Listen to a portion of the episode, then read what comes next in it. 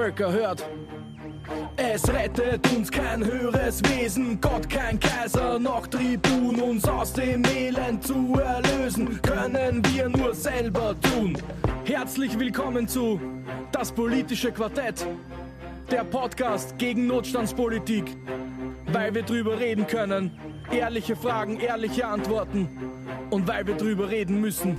Herzlich willkommen zum Politischen Quartett, dem Podcast von uns Sozialdemokratinnen und Gewerkschafterinnen gegen Notstandspolitik. Äh, für die, die die ersten zwei Teile vielleicht schon gehört haben oder auch nicht gehört haben, zur Info irgendwie zum Stand der Diskussion. Wir machen ja immer eine Serie von vier Podcasts zum Überthema, dieses Mal Bildungsarbeit, Bildungspolitik haben uns beim ersten Mal mit der Entwicklung des Bildungssystems, nicht nur des Schulsystems, weil da gehört Elementarpädagogik genauso dazu, auseinandergesetzt mit dem katastrophalen Zustand, mit dem ganzen Selektionsmechanismen wie Noten sind zur Schlussfolgerung gekommen.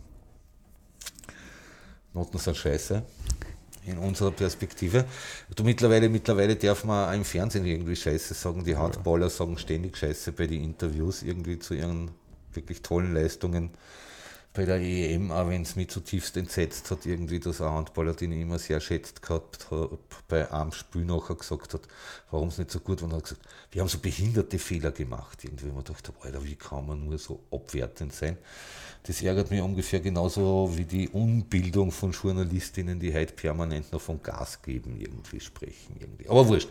Das war jetzt äh, persönlicher, persönlicher, persönlicher Ärger, der durchaus irgendwie zum Thema irgendwie passt haben uns beim zweiten Mal mit Bildung aus, aus Frauenperspektive, mit feministischer Bildung beschäftigt und werden uns heute irgendwie mit, mit einem unserer Kernthemen beschäftigen, nämlich mit gewerkschaftlicher Bildung. An den Mikros für euch sind heute Bündi, Brigitte, Werner und Axel. Ja, ich habe schon gesagt, gewerkschaftlicher Bildung irgendwie. Gewerkschaftliche Bildung hat, hat ja viele Funktionen natürlich, auf die werden wir nachher eingehen.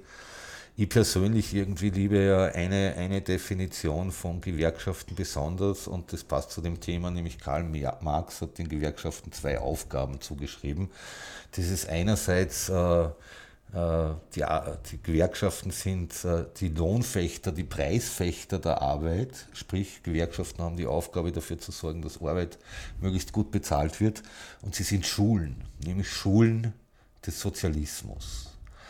Und äh, ich bin mir persönlich, und ich habe in meinem Leben schon ziemlich viele Gewerkschaftsseminare gemacht, einige wenige gehalten, ich bin mir nicht ganz so sicher, ob, ob, ob wir als Gewerkschaften unsere Aufgabe, gesellschaftliche, grundlegende gesellschaftliche Veränderung vorzubereiten, unsere Mitglieder, unsere Funktionärinnen dazu befähigen, einen aktiven Beitrag dazu zu leisten, wirklich noch nachkommen. Da würde ich jetzt gleich einmal ganz spontan sagen, ja, tun wir. Ähm, wenn ich an meine persönliche Geschichte denke, ich wurde eigentlich gewerkschaftlich am meisten weitergebildet ab dem Zeitpunkt, wo ich in der Arbeitswelt stand, weil das war das einzige Angebot, das auch wirklich da war. Natürlich kam dazu, dass ich Betriebsrat war und dass für Betriebsräte ein unglaublich tolles Angebot gab und gibt. Und, und ich finde das noch immer faszinierend und super. Und meine Bitte an alle, die jetzt zuhören in Gewerkschaften und was zu sagen haben, man darf das nicht nur Betriebsräten anbieten, man muss das allen Gewerkschaftsmitgliedern anbieten. Und das ist halt vielleicht etwas, wo wir als Gewerkschafterinnen und Gewerkschafter auch wieder ansetzen können.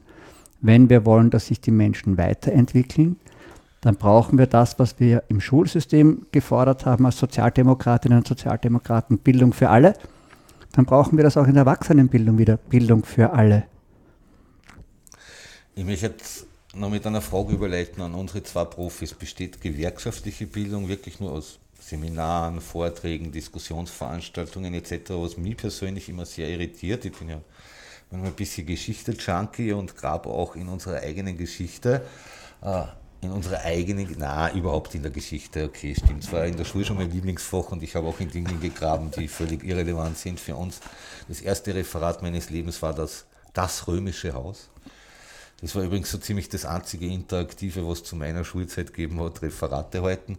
Na, worauf ich eigentlich aussehen wollte, äh, ich es hat zum Beispiel mehrere Theoriezeitschriften der Arbeiterinnenbewegung, der Arbeiterkammer und der Gewerkschaften gegeben in der Zwischenkriegszeit. Sowas gibt es heute überhaupt nicht mehr. Es hat zum Beispiel eine Zeitschrift gegeben, Der Betriebsrat, die war wirklich so geschrieben, dass sie für Betriebsrätinnen lesbar war, die ja auch nicht alle ein Unistudium abgeschlossen haben, also in, in relativ einfach gehaltenem Deutsch, aber trotzdem probiert hat, sehr komplexe Inhalte zu vermitteln. Und eigentlich finde ich das total wichtig, Betriebsrätinnen, Gewerkschaftsmitgliedern, Gewerkschaftsfunktionärinnen wieder das Wissen darum, um die Zuhänge, Zusammenhänge in unserer Gesellschaft auch zugänglich zu machen und sie nicht zu reduzieren darauf, äh, die Interessen der Lohnabhängigen im engsten Sinn des Wortes im Betrieb oder bei KV-Verhandlungen zu vertreten. Weil, also ich glaube, wir am Tisch sind uns alle einig, dass diese Gesellschaft grundlegend verändert gehört.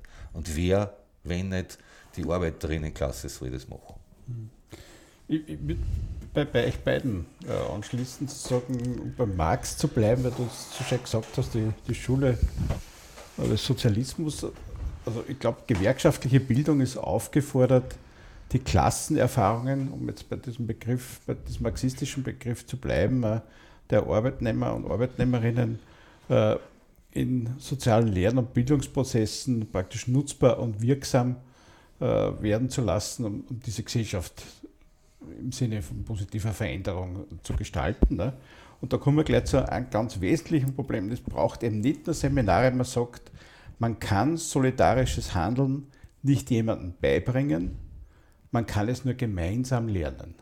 Und das heißt. Und erarbeiten? Äh, nein, das heißt für mich zum Beispiel, jetzt waren wir ein paar Tage vor einer großen Demonstration, äh, man, man, muss miteinander demonstriert gehen, damit man dort auch was lernt. Das ist genauso ein Teil sozusagen äh, von, von einem Bildungsprozess, wo ich sage, äh, in dieser Gemeinsamkeit des Agierens auf der Straße lernt man was. In, bei einem Streik, wenn es um bessere Lohnverhandlungen geht, lernt die Belegschaft was. Also es, es, es braucht immer beides. Sozusagen. Und das ist eine ganz wichtige Sache in der, in der gewerkschaftlichen Bildung. Ja. Also ich kann, ich kann einen Betriebsrat hundertmal den Paragraph, glaube ich, 96 in AVG ist das, was um Arbeitszeit geht, ja, äh, kann ich hundertmal diesen Paragraph beibringen, wird nur nichts nutzen, wenn man ihm nicht sagt, wie setzt es im Unternehmen oder im Betrieb um. Ja, so ähnlich ist es ist mir gegangen in, in, in, äh, in der Arbeit, sage ich mal. Wir haben hauptamtlich Beschäftigte gehabt und da vor allem also Kolleginnen, äh, die im Sekretariat waren. Und da war es auch wichtig, dass er die einmal äh, nach außen gängen ja, und, und auch mit den Menschen diskutieren, reden, damit sie auch genauso wie politisch Hauptamtlicher ähm, ihre Fähigkeiten und Fertigkeiten einsetzen können. Also das hat angefangen von einer Straßenzeitung bis, bis Diskussionen und Fragen. Ja. Äh, wir haben einmal zum Beispiel zum Thema Arbeitslos, Arbeitslose verteilt und sind so ins Gespräch gekommen mit den Menschen. Und das, denke ich mal, ist, ist genau so was, was der Werner auch sagt. Also da, da kann man lernen auch. Also nicht nur im Büro sitzen, sondern wirklich rausgehen und mit den Menschen diskutieren und reden und, und lernen und nicht nur in Kursen oder Seminaren, so wie du gesagt hast. Ne? Braucht sinnvolle gewerkschaftliche Bildungsarbeit eine Verbindung von Theorie und Praxis? Braucht nicht jede Bildung? ja.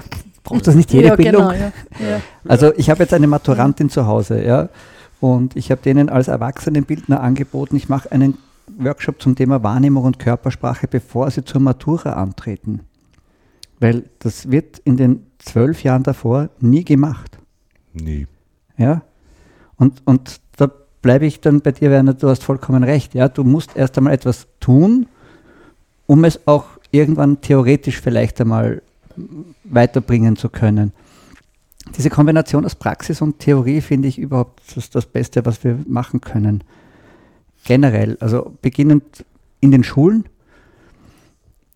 und dann halt auch weiter im Arbeitsleben. Wir, wir sollten aus diesem starren System, wo jemand in, im Hamsterrad drinnen ist und Paravat, wie es so schön wienerisch heißt, vielleicht einmal ausbrechen und Menschen auch die Möglichkeit geben, in den eigenen Betrieben mal was anderes zu sehen.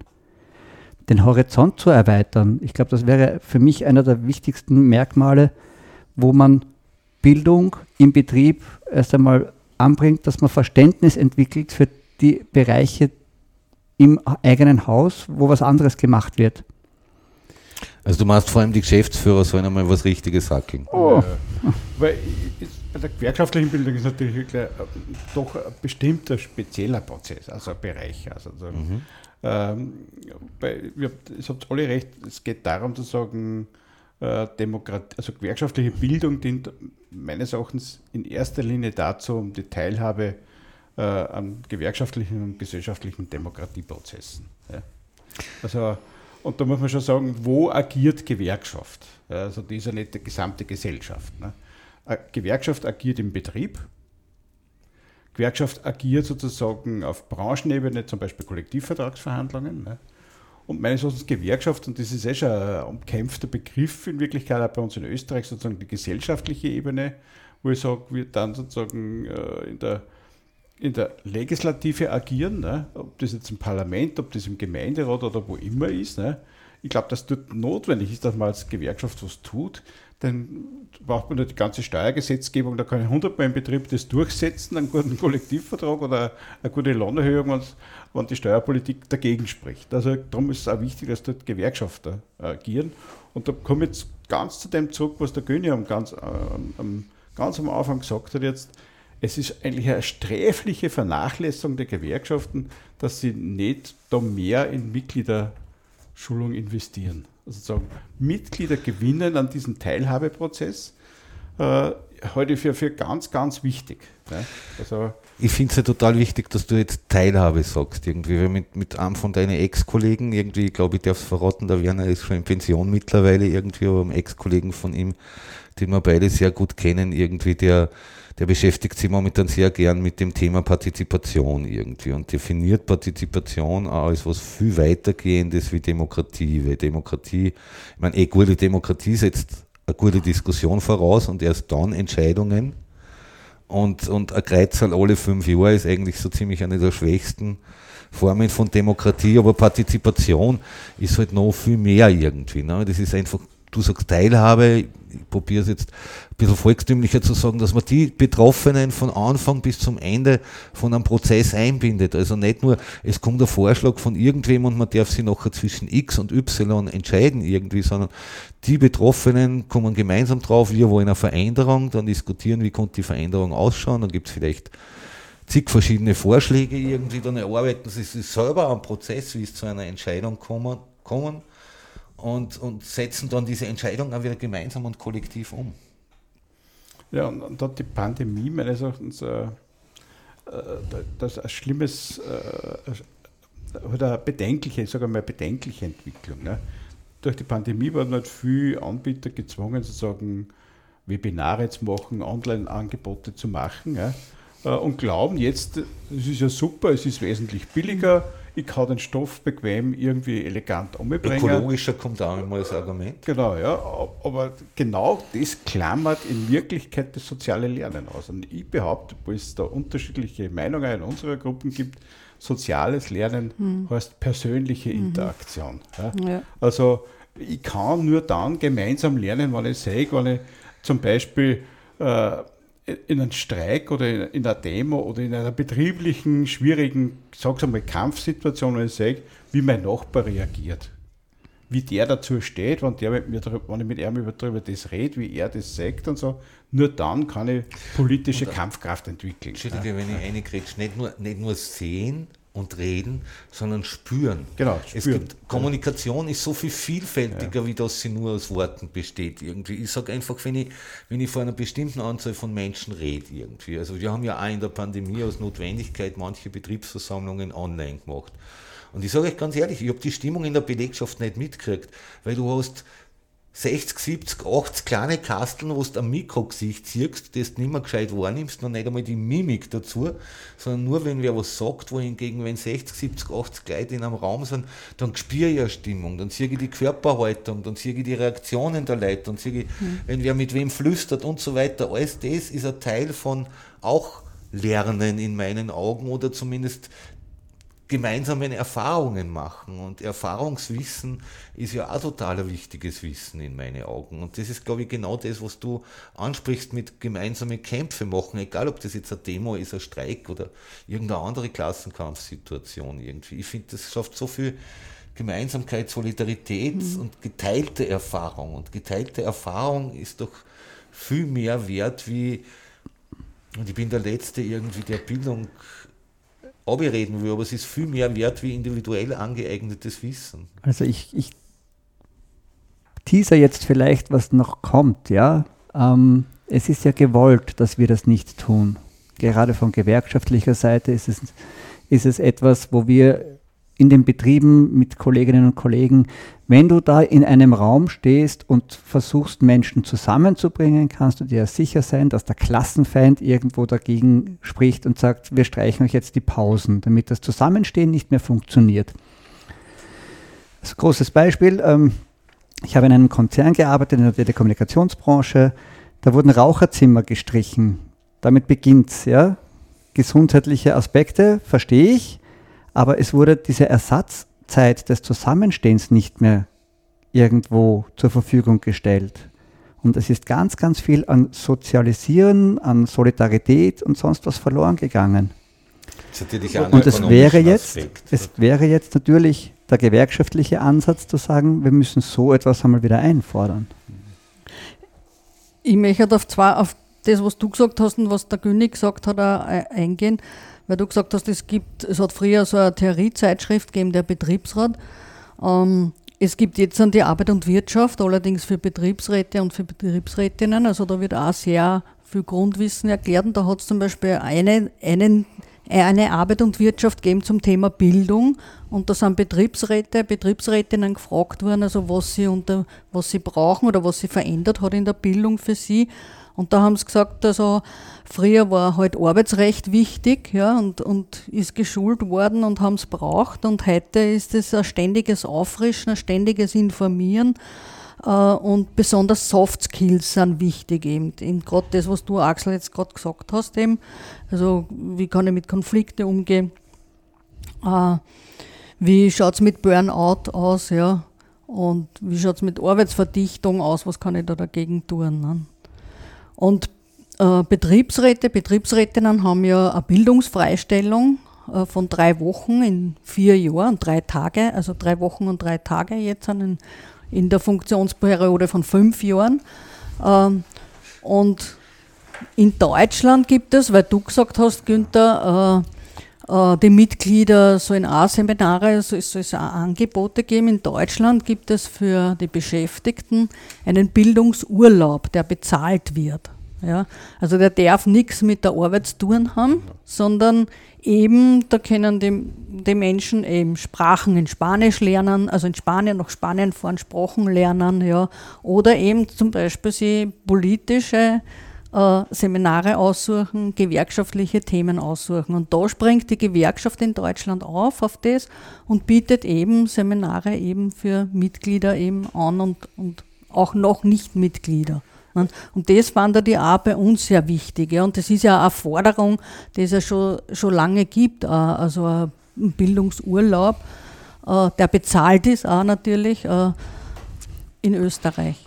Und was du sagst, wegen diese Pausenräume, das sind die dummen Unternehmer. Die schlauen Unternehmer und Kapitalisten haben das schon kapiert. Die schaffen das wieder, weil die wissen ganz genau, dass ihre Arbeitnehmer eh über die Arbeit reden in diesen Räumen. Und wichtige Kommunikationsarbeit leisten.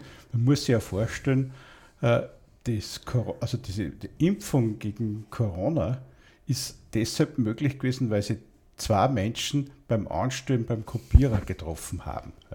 Ohne dieses persönliche Treffen wäre das nie zustande gekommen und das gilt auch für uns Gewerkschaften. Wir müssen sie bei den Demos treffen, wir müssen sie bei den Maßnahmen treffen, damit wir dementsprechend wirksam werden. Und gleichzeitig werden die Sachen natürlich geplant irgendwie. Also es ist ja die berühmte Sitzung irgendwie notwendig, irgendwie, weil es wird nie eine Demo geben, wenn sie vorher nicht zusammenhuckt, irgendwie, der das Ganze irgendwie ausbaldobert irgendwie. Äh, was ich schon, die Arbeit und Wirtschaft schaue ich mir natürlich genau an, aber wenn ich es jetzt vergleiche irgendwie mit dem Betriebsrat, also das ist völlig ein anderes Niveau irgendwie. Ja, es ist, es ist Kronenzeitung versus Frankfurter Allgemeine oder so irgendwie. Also ich sehe da tatsächlich einen Riesenunterschied. Aber da sind die Arbeiterinnenbewegung in Österreich hat ganz viel verloren, meiner Meinung nach, in den letzten 100 Jahren, gerade im Bereich der Auseinandersetzung mit Gesellschaftsanalyse. Egal, meine persönliche Meinung irgendwie. Äh, liebe Zuhörerinnen, liebe Zuhörer, wir sind damit schon wieder am Ende vom dritten Teil unseres Podcasts zum Themenbereich Bildungspolitik. Dieses Mal eben zu gewerkschaftlicher Bildung, irgendwie tatsächlich einem unserer Herzbluter. Ich sehe gerade, der Werner wollte, glaube ich, noch was sagen dazu. Äh, aber ich lasse ihn trotzdem nicht mehr, weil sonst wären unsere Podcasts lang und das war ja eine eurer Rückmeldungen, dass wir nicht viel über 20 Minuten kommen sollten. Wenn euch unser Podcast gefallen hat, verbreitet sie ihn weiter. Ihr findet ihn auf die ganzen Podcatcher, auf unsere Social Media, auf unserer Website, auf widerstand.at. Gebt uns eine Rückmeldung dazu, was euch gefallen hat, was euch nicht gefallen hat. Schlagt uns auch andere Themen vor, jederzeit gerne. Man kann das einfach in der Kommentarfunktion auf unserer Website machen oder einfach mailen an kontakte auf widerstand.at. Am meisten freuen wir uns, wenn ihr das einfach persönlich direkt ins Gesicht sagt. So ganz altmodisch Menschen, die miteinander reden. Und jeden vierten Freitag in Wien im Roten Bogen um 19 Uhr. Dort gibt es sehr oft dann, na, dort gibt es eigentlich immer politische Diskussion und wenn wir es schaffen, gibt es auch noch Live-Musik. Äh, so wie auch im Februar und im März irgendwie. Und dann gibt es vielleicht auch noch das eine oder andere Getränk irgendwie. Jeder entscheidet selbst, was er trinken will. Der eine erinnert sich daran, dass es einmal Kassen hat, ein denkender Arbeiter trinkt nicht, äh, die zweite Hälfte irgendwie kalt immer.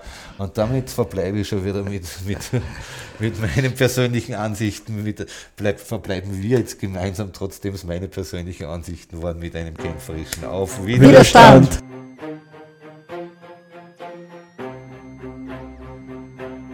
Völker hört. Es rettet uns kein höheres Wesen, Gott kein Kaiser, noch Tribun, uns aus dem Elend zu erlösen, können wir nur selber tun. Herzlich willkommen zu Das politische Quartett, der Podcast gegen Notstandspolitik, weil wir drüber reden können, ehrliche Fragen, ehrliche Antworten und weil wir drüber reden müssen.